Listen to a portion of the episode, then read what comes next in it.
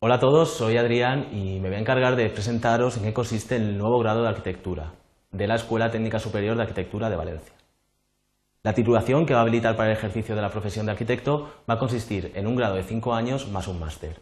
A este máster únicamente se tendrá acceso a través del grado. En nuestra escuela hemos estructurado este grado en 5 cursos, eh, con un total de 60 créditos ECTS por año académico y un proyecto final de grado consistente en 30 créditos ECTS. Las asignaturas que cursaréis en primero eh, son todas troncales. Una vez llegados a segundo tenéis la posibilidad de cursar 6 créditos ECTS de optativas. Y en quinto se os da la oportunidad de cursar una intensificación, consistente en 18 créditos ECTS. De manera que la, carrera queda estructurada en un 92% de troncalidad y un 8% de optatividad. Así se genera un perfil de arquitecto generalista de manera que se amplían las posibilidades del mercado laboral y permite al alumno intensificarse y especializarse en aquello que resulte más conveniente en ese momento. Eh, como os he comentado, tenéis la oportunidad de, cursar una intensificación y estas intensificaciones abarcan diferentes campos, como pueden ser el urbanismo, la imagen digital, la arquitectura de interior y diseño, la tecnología en la edificación, la arquitectura sostenible y el patrimonio arquitectónico. En cuanto a las asignaturas troncales que vais a cursar, hay que destacar sobre todo que la titulación de arquitectura dispone de una amplia gama de materias troncales, que hace más atractivos los estudios y en general más llevaderos.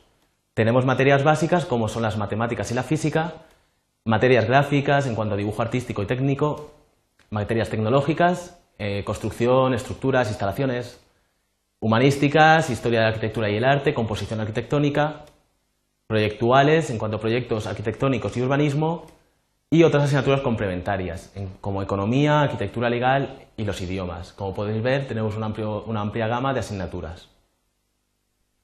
¿Cómo podéis acceder a, la, titulación de arquitectura?